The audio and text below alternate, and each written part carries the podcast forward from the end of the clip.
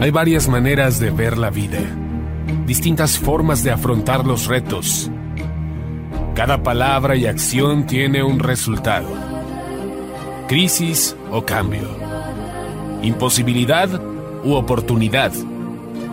Derrota o victoria. Destino o decisiones. Culpabilidad o responsabilidad.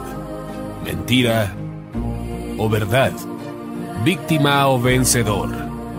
La diferencia se marca en los pensamientos, las ideas y las acciones.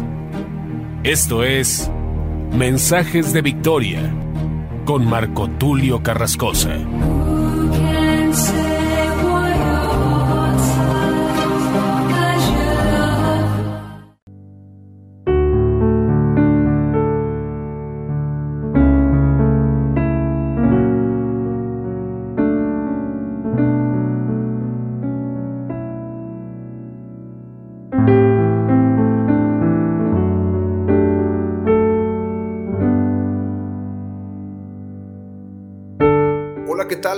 Y amigos? Qué gusto poderles saludar de nueva cuenta a través de la radio, a través de internet. Hoy estamos muy contentos, muy entusiasmados por compartir otro episodio de la serie La Paternidad de Dios, el episodio número 16. A este episodio lo he titulado Mi Padre es Todopoderoso.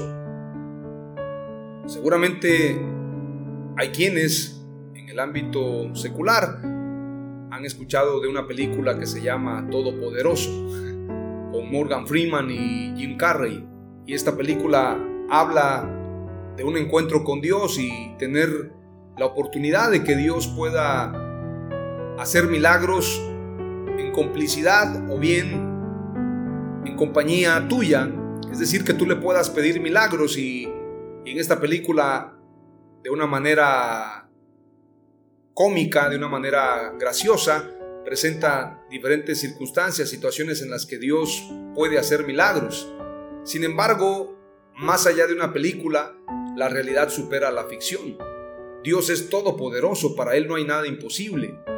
Él es el único todopoderoso, no hay nadie que tenga todo el poder como lo tiene Dios. Entonces, cuando tú y yo entendemos que Dios es todopoderoso, y que Él es el único que posee todo ese poder, es ahí cuando podemos entender entonces la dimensión del poder y el amor de Dios. Por esto a Dios no solamente hay que amarlo, también hay que temerle, porque Dios tiene todo el poder. Hay un pasaje que dice, dura cosa es caer en manos de un Dios vivo. Entonces tenemos que tener temor. A diario tenemos que hacer una autorreflexión a diario tenemos que hacer una catarsis si verdaderamente estamos viviendo bien o mal, porque todos vamos a comparecer un día ante Dios y Dios tiene todo el poder. Hay un pasaje donde Jesús dice, no tengan temor al que puede matar el cuerpo y después nada puede hacer. Más bien tened temor de aquel que puede matar el cuerpo y el alma, aquel que puede destruirnos. A veces pensamos que Dios tiene todo el poder solamente para salvarnos, pero también Dios tiene todo el poder para enjuiciarnos. Pero yo no te vengo a hablar hoy de un Dios castigador, aunque la escritura dice que Dios también es fuego consumidor. Pero quiero hablarte de todo el poder que Dios tiene para poder darnos todas las cosas. El mensaje principal de Jesús siempre fue arrepentirnos y esto tiene que ver con un cambio de vida, pero también con un cambio de mentalidad. Algo que demostró Jesús es que todos podemos vivir en una vida de milagros. Cualquiera que le diga a esta montaña, trasládate de aquí para allá, y no dudar en su corazón, sino que creyere y tuviere la fe para declararlo, así será hecho. Esta palabra fue dicha a los apóstoles, pero también dicha para nosotros. Dios tiene todo el poder para Él no hay nada imposible, el mismo que abrió el mar rojo. Recordamos a Moisés abriendo el mar rojo con la vara. Recordamos a David enfrentando a Goliat. Recordamos a muchos hombres de Dios que hicieron milagros, hicieron proezas, pero todos ellos tuvieron su confianza puesta en Dios. Es a través de la fe Por esto Dios dijo siempre y Jesús siempre declaró, conforme a tu fe se ha hecho. Y Dios siempre pidió que creyeran. Cree solamente, no lo dudes, no temas. Esfuérzate y sé valiente, porque somos uno con Dios. Dios es nuestro Padre y para Él no hay imposibles. Él puede hacer todas las cosas. Él es todopoderoso. Por lo tanto, tenemos la oportunidad a través de su cobertura, de ser preservados, de ser guardados. El apóstol Pedro declaró, Señor, ¿a quién iremos? Solamente tú tienes palabras de vida eterna. Yo me identifico mucho con el apóstol Pedro y me identifico con él porque desde el principio el apóstol Pedro no quiere aceptar el llamado. Y él dice, apártate de mí, porque soy hombre de malos pensamientos. El apóstol Pedro era muy arrojado también. Él es el mismo que declara, tú eres el Cristo, tú eres el Mesías, el Hijo del Dios viviente. El apóstol Pedro también es el mismo que le dice al Señor, si eres tú, manda que yo también camine en el agua. Y el apóstol Pedro caminó en el agua. Sin embargo, hay un momento donde el apóstol Pedro niega al Maestro, porque experimentó temor, experimentó ansiedad al ver que su Maestro estaba detenido, estaba apresado, iban a matarlo. Entonces él tuvo temor y negó a Jesús. Sin embargo, Pedro también se enfrentó contra los soldados romanos y le cortó la oreja a Malco. Pero este hombre, este apóstol Pedro, lleno de defectos, lleno de errores, al igual que todos nosotros. La vida de Pedro muestra la vida cristiana. Tiene un antes y un después. Y ese antes y ese después se da en el Pentecostés. Se da cuando son llenos del Espíritu Santo. Por esto el Señor les dijo, pero recibiréis poder cuando haya venido sobre vosotros el Espíritu Santo. Y ese poder esa investidura que recibió el apóstol Pedro lo empoderó de tal manera que pudo enfrentarse a todos sus temores, pudo enfrentarse a diferentes enemigos. Tuvo el valor el apóstol Pedro para decirle a las autoridades religiosas de su época, juzgad vosotros si es bueno obedecer a los hombres antes que a Dios. Cuenta la tradición cristiana que el apóstol Pedro fue crucificado también, pero murió de cabeza. Y no lo discuto y no lo dudo porque la escritura no lo dice detalladamente, es decir, se cuenta en la historia, en la tradición, inclusive la Iglesia Católica que tiene algunos libros archivados, algunos papiros, aseguran precisamente que el apóstol Pedro murió de esa manera, murió crucificado. Pero en la escritura dice, en el libro de San Juan, cuando eras joven ibas a donde querías, mas cuando seas viejo, otros te tomarán y extenderán tus manos y te llevarán a donde no quieres ir. Y la escritura dice esto dando a entender en qué muerte había de glorificar a Dios. Si extendió las manos, entendemos que murió crucificado. Es decir, hay concordancia con lo que dice la historia. Pero ¿qué quiero decirte con esto? El apóstol Pedro recibe una investidura de poder de lo alto y a través de su sombra sanaban los enfermos. Es más, no necesitaban que el apóstol Pedro orara por los enfermos, impusiera las manos, sino que solamente con su sombra los enfermos eran sanados. Ese poder, esa investidura, la recibió el apóstol Pedro, pero también la recibió toda la iglesia. Por esto el apóstol Pablo escribe en una de sus cartas, en la carta a los Efesios, yo oro para que ustedes tengan espíritu de revelación, espíritu de sabiduría, para que puedan entender el poder y la esperanza a la que han sido llamados. Y en ese pasaje, en el capítulo 1 de Efesios, declara la escritura que todas las cosas fueron puestas por debajo de los pies de la iglesia. La escritura dice también en Mateo 28 que todo el poder lo recibió la iglesia. Toda potestad me es dada en cielo y en tierra, por tanto vayan y hagan discípulos. Pero recibiréis poder cuando haya venido sobre vosotros el Espíritu Santo. Yo les doy poder sobre toda potestad del enemigo. Esto lo señaló Jesús. Sin embargo, no hemos entendido esa dimensión. Y muchas veces hablamos como cualquier inconverso. Hablamos como cualquier persona, porque no entendemos el poder que Dios nos ha dado a la iglesia, porque no entendemos nuestra identidad con Él, no lo conocemos en realidad. A veces confiamos más en un médico, a veces confiamos más en un economista. Decía un predicador, la gente deposita su dinero en el banco y confía que el banco le va a cuidar su dinero. Pero no invierten en la obra de Dios, decía este predicador. Y es cierto, porque hay gente que le confía más al banco, le confía más a un presidente, le confía más al gobierno, confía más en los médicos, en el terapeuta, en el psicólogo, en lugar de confiar en la palabra de Dios. Entonces, precisamente hablarte de un Dios todopoderoso es para que tengamos identidad. El hablar de un Dios todopoderoso no es de las películas de Hollywood. El hablar de un Dios todopoderoso no es una quimera, no son fantasías, no son fábulas. Dios tiene todo el poder para trasladar una montaña de un lugar para otro y ese poder nos lo ha dado a nosotros. Cualquiera que dijera a esta montaña, trasládate de aquí para allá, y no dudar en su corazón, sino que creyere de todo corazón, le será hecho. Lo que vino a mostrarnos Jesús es el camino al Padre, la verdad y la vida. Pero para que nosotros hagamos esas maravillas, las obras que yo hago, ustedes también las harán y aún mayores, porque voy al Padre.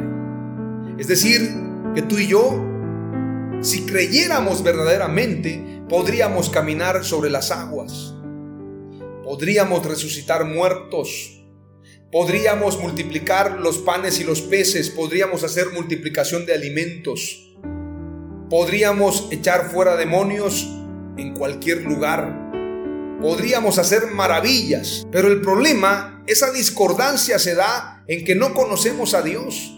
No lo conocemos como todopoderoso, basta con ver las estrellas, basta con ver el cielo, el universo y entender que Él pudo crear todo esto. Los científicos que no creen en Dios y que piensan que venimos del Big Bang no pueden explicar muchas cosas. La Tierra está a una distancia exacta del Sol, es decir, una distancia correcta que permite que este ecosistema funcione. Si estuviéramos un poquito más cerca, nos quemaríamos. Si estuviéramos un poquito más lejos, la Tierra se congelaría. Además, la Luna tiene una función en todo el planeta. La Luna tiene una función especial para las cosechas, para todo. La gravedad tiene que ver con la Luna. Todo está alineado a un diseño muy adecuado, a un diseño perfecto. El mismo Stephen Hawking, este científico moderno, declaró, nadie puede negar la existencia de Dios. ¿Por qué? Porque las estrellas muestran su gloria. Definitivamente hay un Dios. Lo único que dijo Stephen Hawking fue, yo no puedo explicar ese tema, pero nadie puede negarlo. Dios es real, Dios existe. Yo he visto muchos milagros, he visto el poder de Dios y estoy convencido de la existencia de Dios. Es algo que no se puede dudar.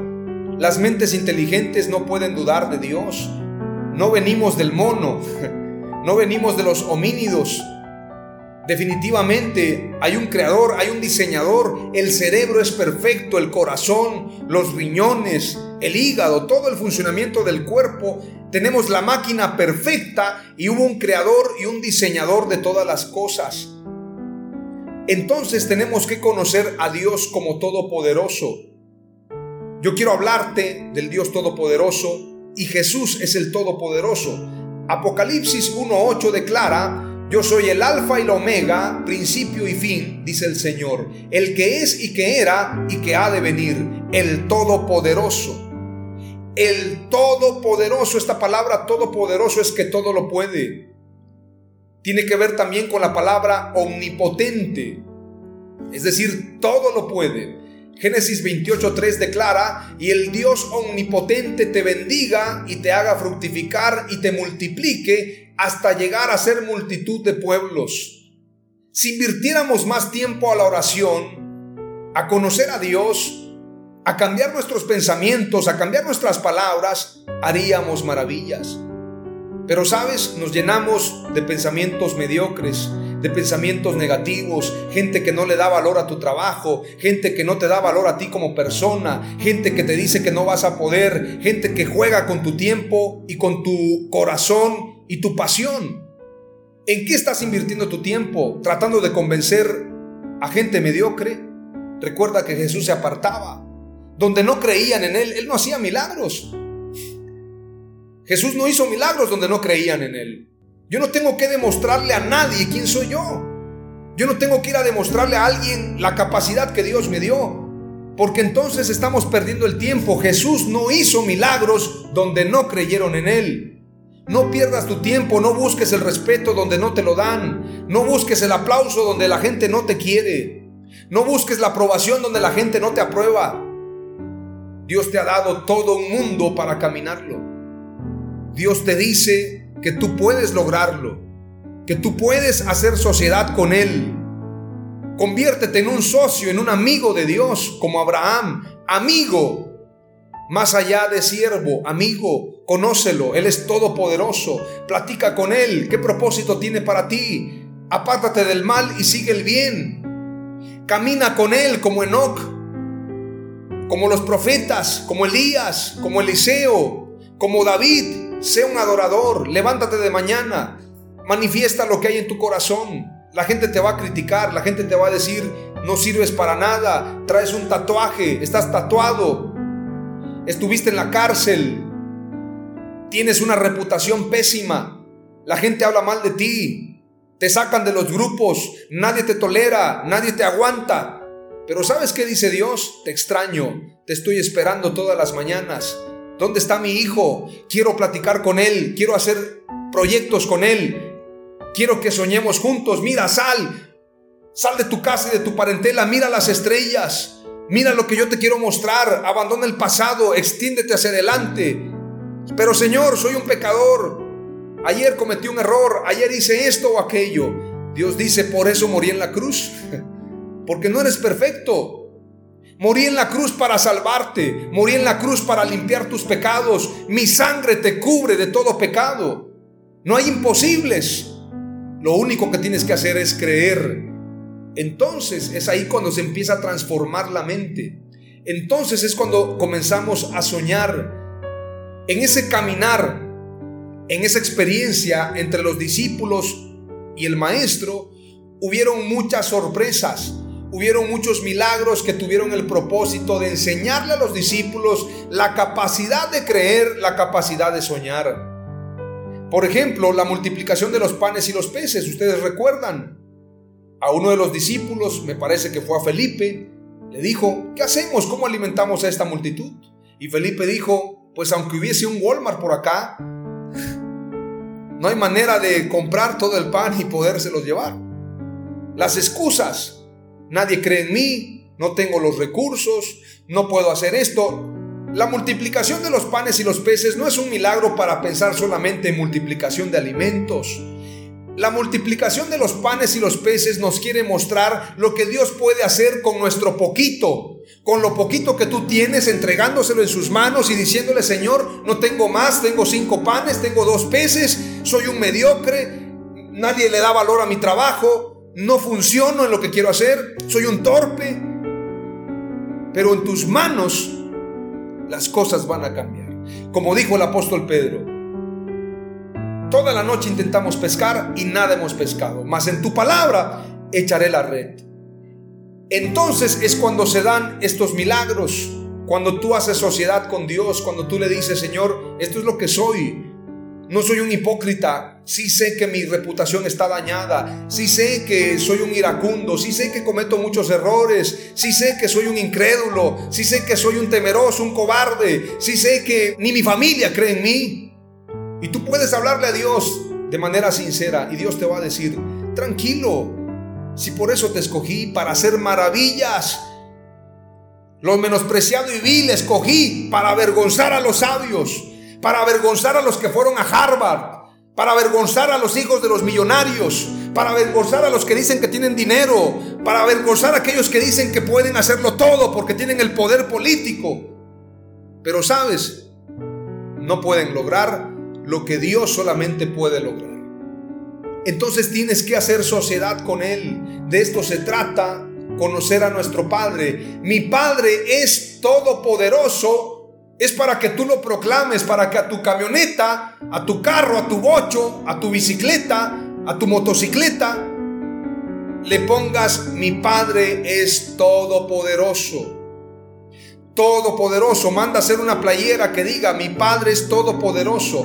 Ponlo en tu Facebook, decláralo, que la gente sepa que tienes un Padre y ese Padre es todopoderoso. Él no está limitado a la bolsa de valores, Él no está limitado a las influencias humanas, Él no está limitado a la opinión de un presidente o de un canciller, Él no está limitado a las empresas, Él no está limitado a lo que diga Facebook, Instagram o YouTube. Él no está limitado a la opinión de tus vecinos, de tus hermanos, compañeros, familia. Él no está limitado a nada de eso. Él lo único que quiere es tu sinceridad y que tomes su mano. Y cuando tú tomes su mano y lo conozcas, vas a ver las maravillas. El apóstol Pedro lo negó, el apóstol Pedro falló, pero sabes, cuando él entendió su asignación y el poder de Dios, bajo su sombra sanaban los enfermos. ¿Cuántos quieren conocer a ese Dios todopoderoso? ¿Cuántos quieren cambiar ese chip, ese paradigma de limitación? No puedo, no lo tengo, no me alcanza. Me dijeron que no, ya estoy viejo. ¿Qué dijo Josué Caleb? ¿Qué dijo Caleb? Aún tengo la fuerza para conquistar esa montaña. Y hay muchos ejemplos. Aún las hormigas. Las hormigas son un ejército y las hormigas pueden cargar me parece que hasta 100 veces más lo que ellas pesan. Muchas veces más, bueno, no sé cuántas veces más, pero pueden cargar más de su peso. ¿Y quién le enseñó a la hormiga que puede cargar más de su peso? Dios. Y la hormiga es disciplinada, la hormiga trabaja, la hormiga trabaja en el verano para cuando llegue el invierno tiene provisión. ¿Qué estás haciendo? ¿Perdiendo el tiempo? ¿Esperando a que te aprueben? Esperando a que tengas el millón de dólares, esperando a que tu libro se venda en Amazon y tengas miles de ventas, esperando a que llegues a tener un millón de seguidores. Dios no necesita eso, no es con espada, no es con ejército, no es con el Facebook, no es con las redes sociales. Dios te puede hacer famoso en un solo día, Dios te puede hacer millonario en un solo día. Y te estoy hablando de cosas terrenales, Dios te da el poder y toda la fe y su Espíritu Santo en un solo día. Si ustedes siendo malos saben dar buenas dádivas a sus hijos, cuanto y más vuestro Padre dará el Espíritu Santo a aquellos que se lo pidan. Hoy tienes que pedírselo. Hoy tienes que decirle, Señor, reconozco que yo no puedo hacer mucho, pero contigo todo lo puedo. Tú eres todopoderoso. Declara conmigo estas tres palabras clave en el nombre de Jesús y guárdalas en tu corazón. Número uno, nuestro Padre es Jesús y Él es todopoderoso. Número dos, para Dios no hay nada imposible.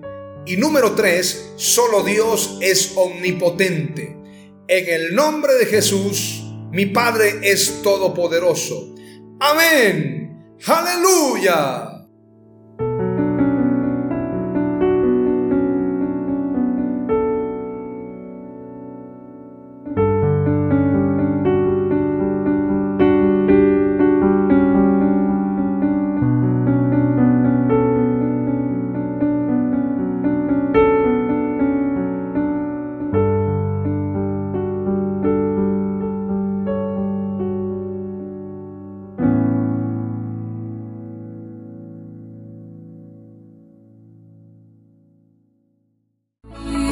Esto fue Mensajes de Victoria con Marco Tulio Carrascosa. Gracias por escucharnos y seguirnos en nuestras redes sociales. Si deseas invitarnos a tu ciudad, escríbenos por inbox o al WhatsApp 961 66 882 99 961 66 882 99.